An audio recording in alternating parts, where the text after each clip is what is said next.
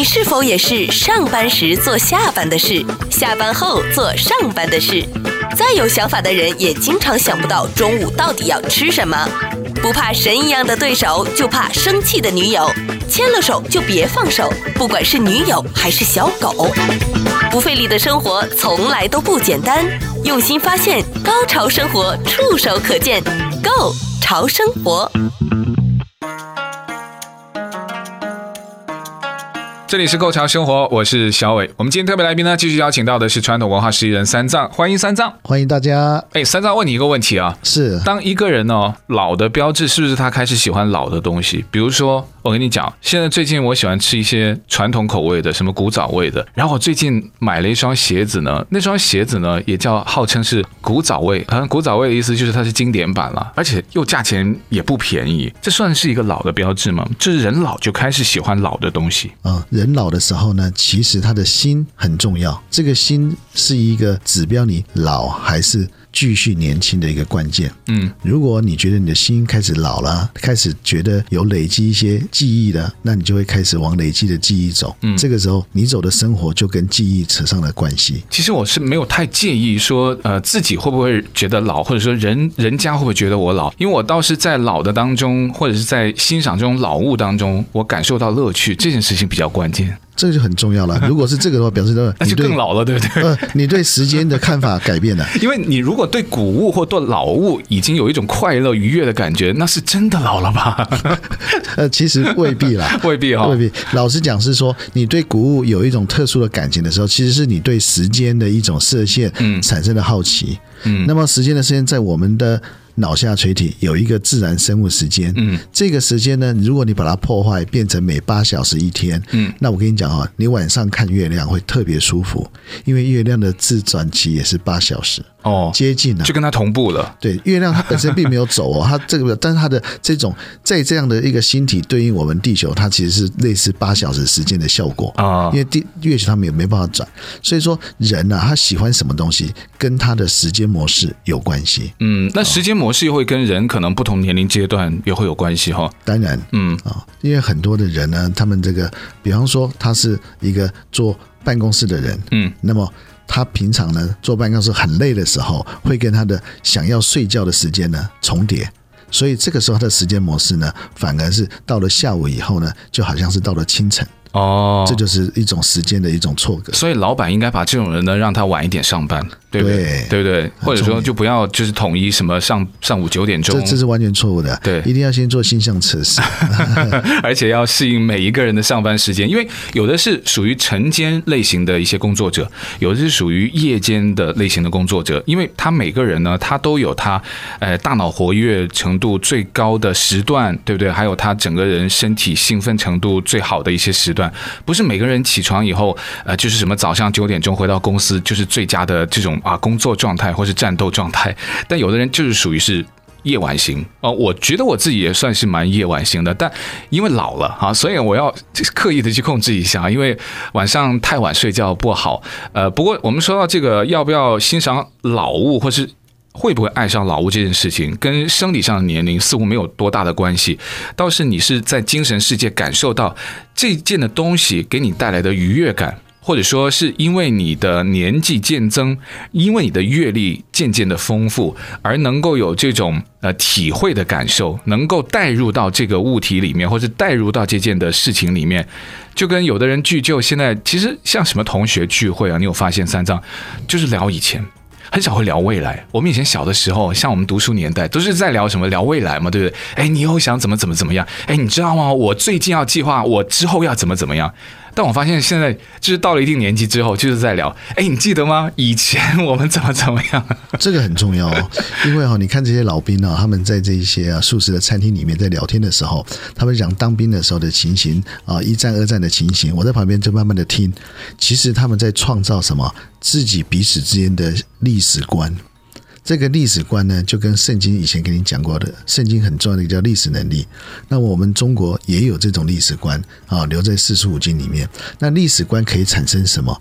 历史观可以产生一种自然的愉悦感，因为历史只要是美好的东西做结合，嗯，那么它就会变成一种叫做精神食粮，这很重要。嗯，那这精神食粮呢，可以让你自己呢产生一种生活的愉悦，那么你呢所谓的对外的吸引力就会转成对一种啊精神或者是内在的吸引，嗯，这个方向很重要。你刚刚提到这个精神食粮，或有的人叫什么精神粮食，好像食粮听起来比较高级了哈，对不对？有没有？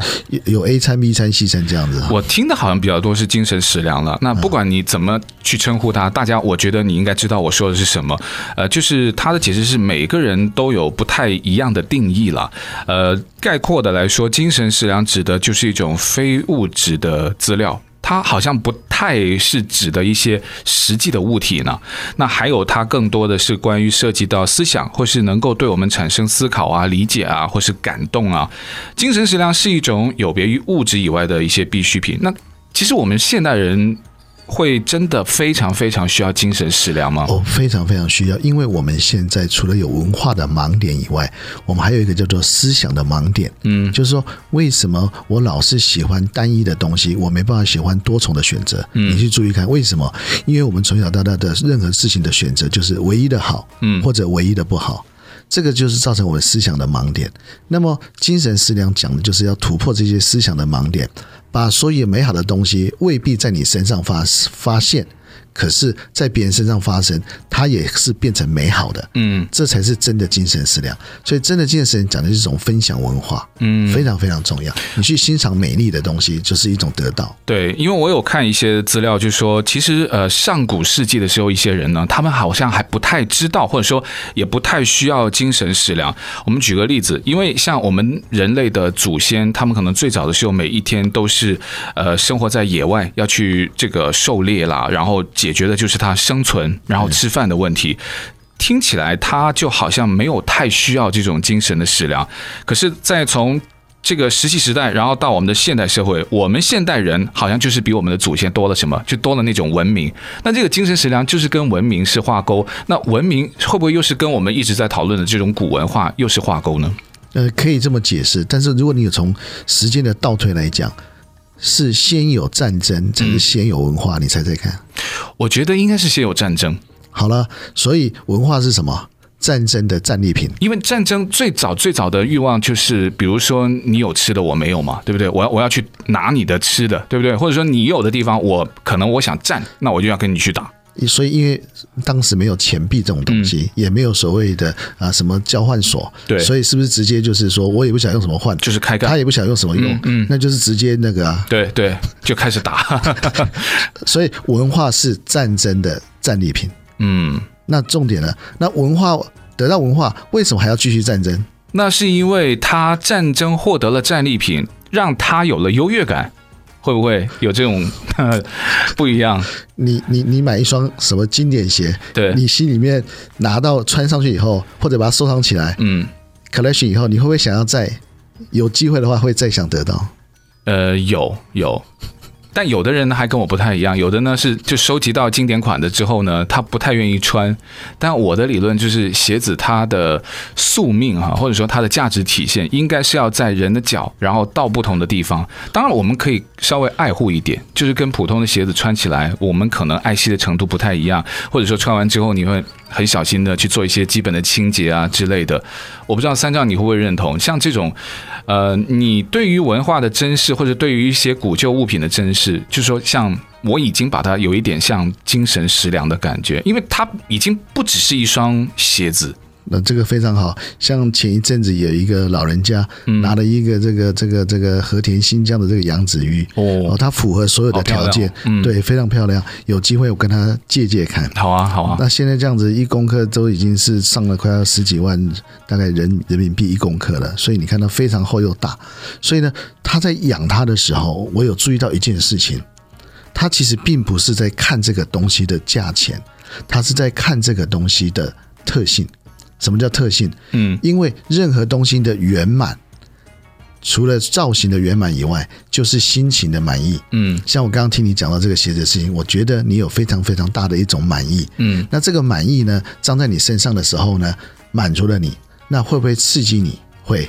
当你刺激到你的时候，你的脑下垂体没有完全的拒绝，也没有完全的接受的时候，才能够止掉这个瘾。嗯，如果你身上是有接受也有拒绝，你接受的是它的好，你拒绝的是它的限量，所以我没办法买得到。嗯，这个时候呢，你就会产生另外一个瘾，你会再去追求更多的这个 collection 过来。嗯，那如果你有办法让训练你的人。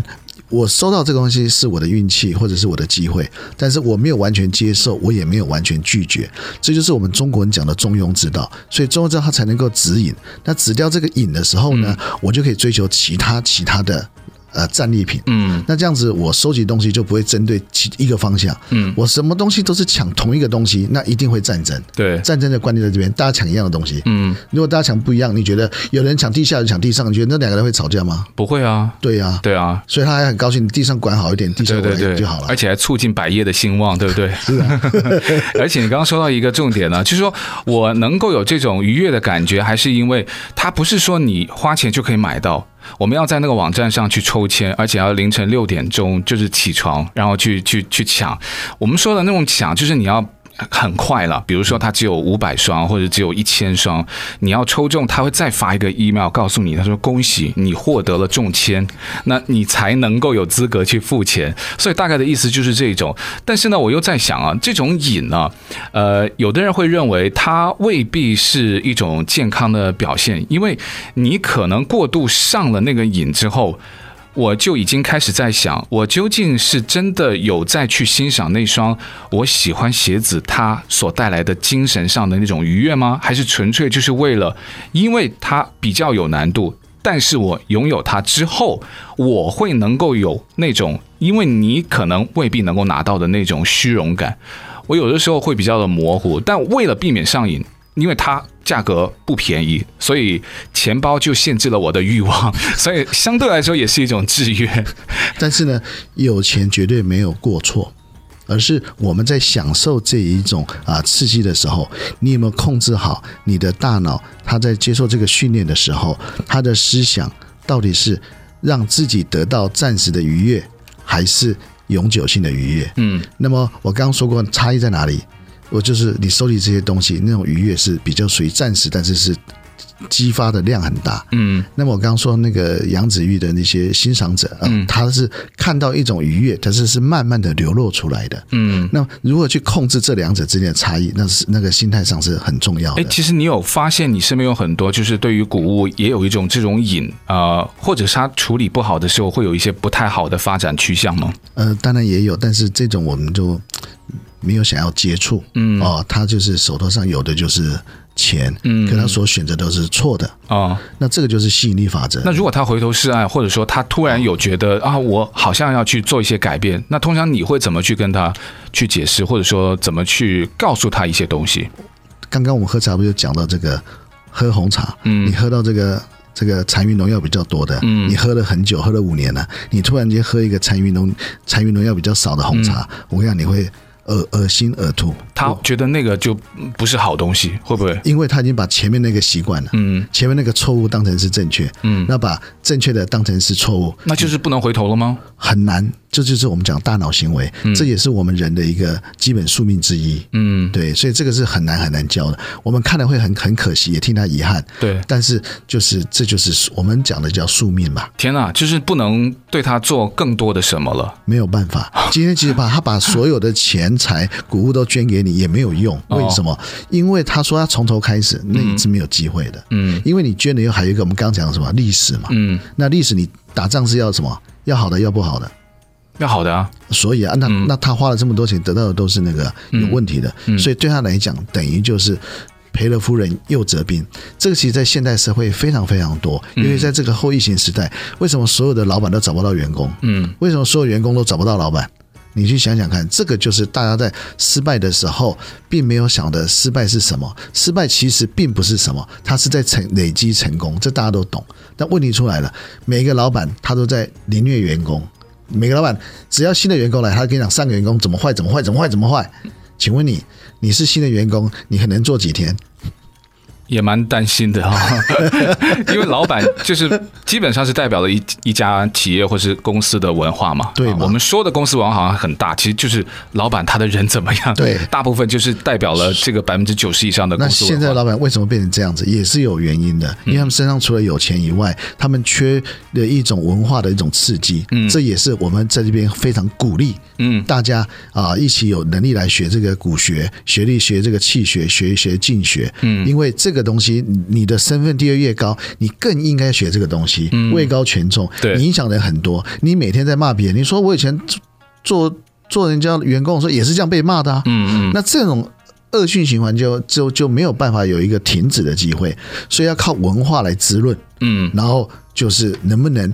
照这边转成一个新的转折点，嗯，就是这样。所以有一种叫什么新媳妇的文化嘛，就是不要每个人都是媳妇熬成婆之后，你又活成了你最讨厌的一个人的样子。对，对，你每天骂你的婆婆，结果你就是那个。对对，最后他就变成了他。是啊，因为你一直骂他，因为你惦记着他嘛。嗯。所以重重点在这边了。所以我们这个大脑的行为跟我们这个人格啊，这两个组合在一起是非常非常恐怖的一个失控的一个机器。嗯。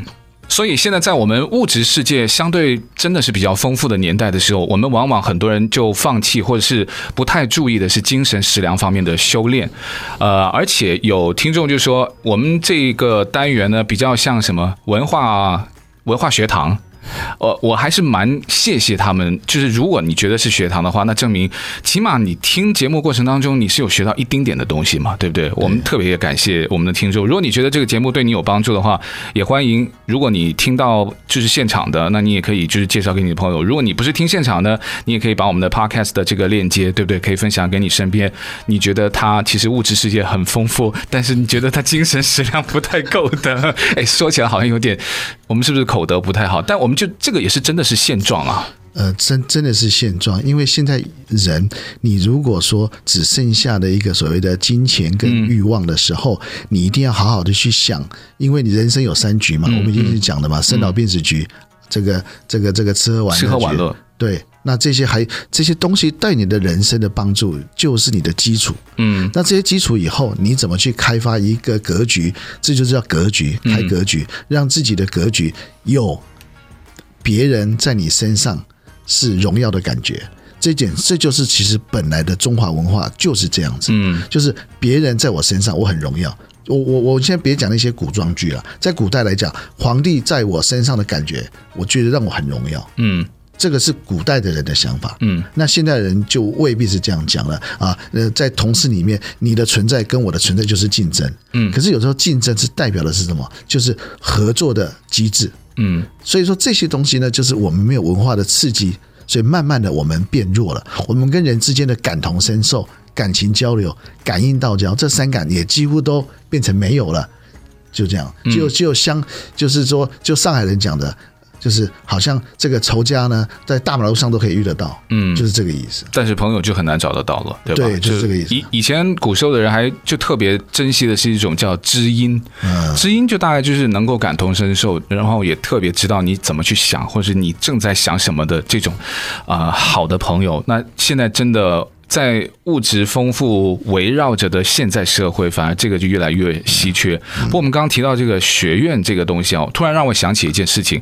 我有个学妹，她现在也正在做着这份的工作，但是在好几年前就开始去做的。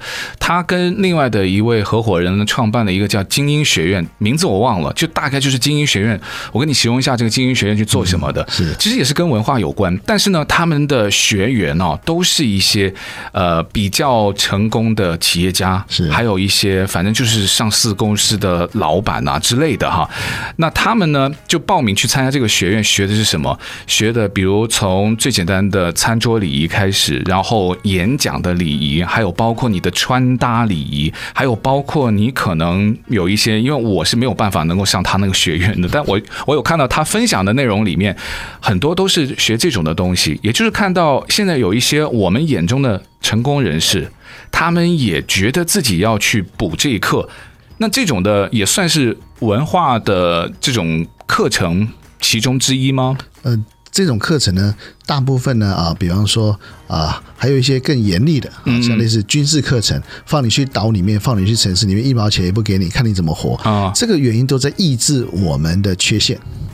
行为的缺陷，还有行为的过度的什么膨胀。嗯，就是说，越有钱的人，他需要学的是什么？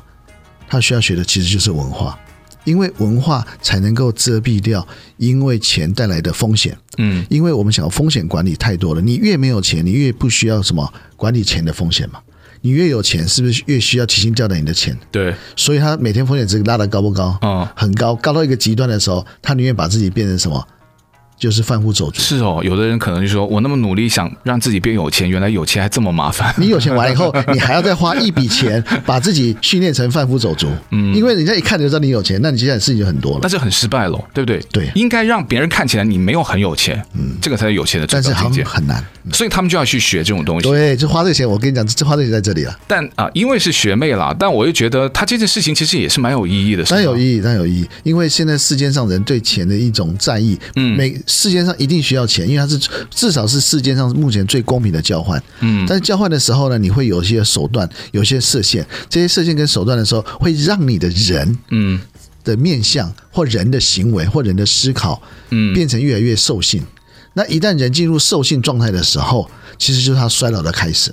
哦，你就注意到这一点，这个人很介意哦，因为有钱的人最近都在想怎么能够让自己青春充。当然，所以你就想为什么他们有钱花这么多钱去被凌虐？嗯嗯，为什么？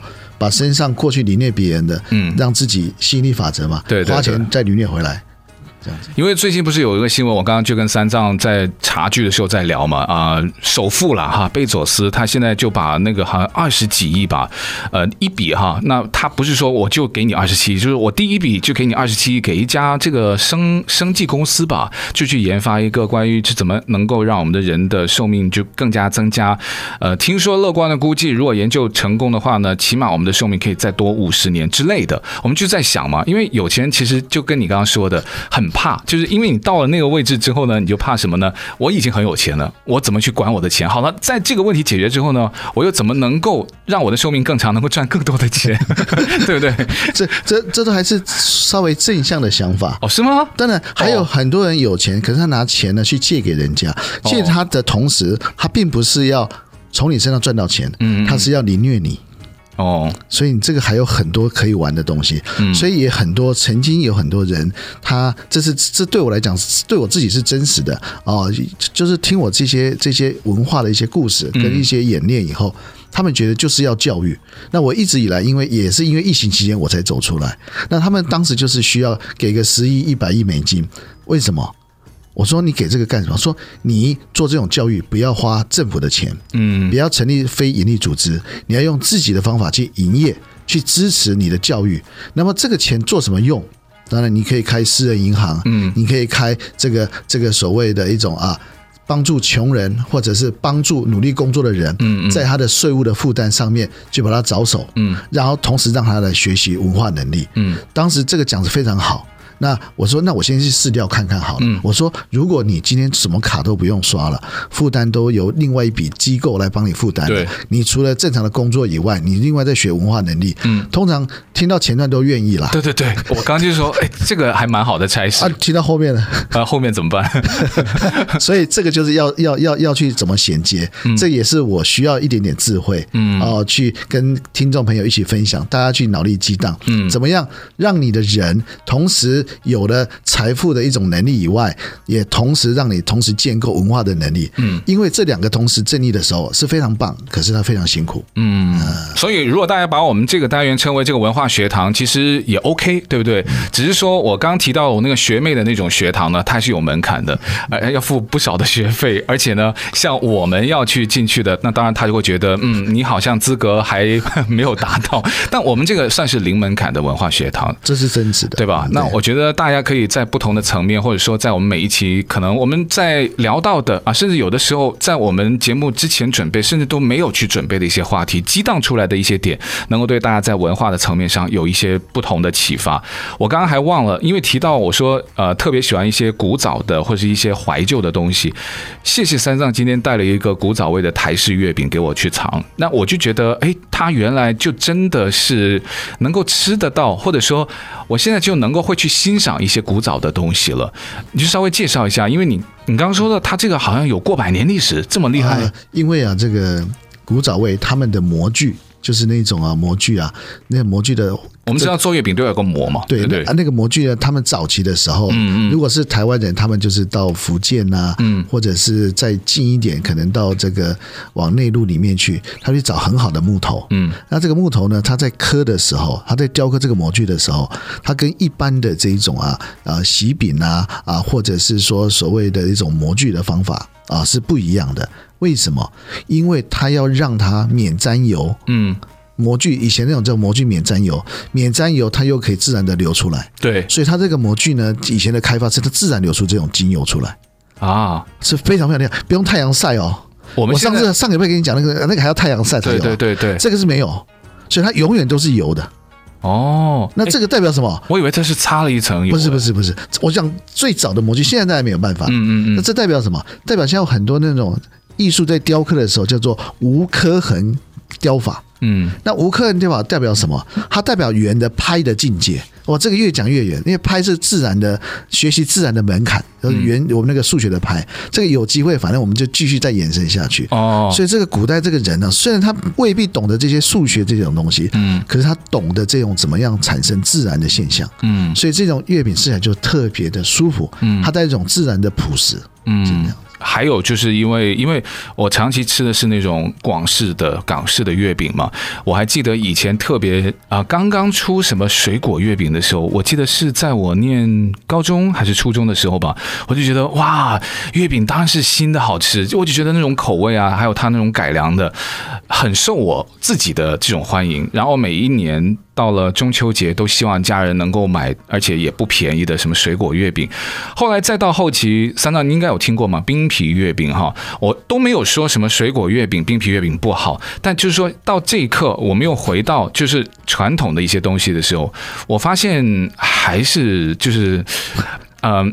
它能够经得起时间考验的才叫做好，对不对？所以在我的这个时间轴里面，我又回到了一个喜欢传统月饼的那个年代。对，欢迎大家喜欢传统的月饼。当然，现在你要把这些传统月饼留下来，其实是很很难很难。因为除了功法复杂以外，它还要有一些传承，也一样。这就是婆婆传给媳妇，对媳妇再传给下面一个，这很困难的东西。婆媳关系要比较好才可以。基本上不会好的，你放心，因为不好它产生冲突，这个冲突它变成它的力量的来源。哦，要不然做。做这个月饼是非常非常非常非常辛苦的。嗯，那现在我们这个也是可以在我们呃，反正我们因为在洛杉矶嘛，像这种传统的呃，还是在洛杉矶可以买得到的哈。呃，但我我我们没办法广告啊。对对对，我知道，就是我们还是可以买得到的。当然当然当然对对对。但我们也希望像一些什么古早味的商品也能够来做什么叶配啊，或者对对对赞助一下。好啊，因为我觉得有的时候传统的东西它是需要有个载体，比如传统的节日，你的载体就是什么？像传统的食品。对，因为像中秋节就快到了嘛。对。那中秋节这件事情，刚才三藏还提到，你有没有发现现在看月亮的感觉不一样？我真的有。就发现现在看月亮感觉不一样。你以前有跟我们说什么？呃，太阳落山，对不对？然后月亮要出来的时候，呃，对对，夕阳啊，月潮，对对对对。我最近还自己在朋友圈还 po 文，因为我特别喜欢看夕阳。原因很简单，因为我不是早起的鸟，看日出太辛苦。因为这个其实我们中国人都是变成所谓的山水，山水里面的就是比较特殊的名词了。那这些东西呢，就是我们进入一种。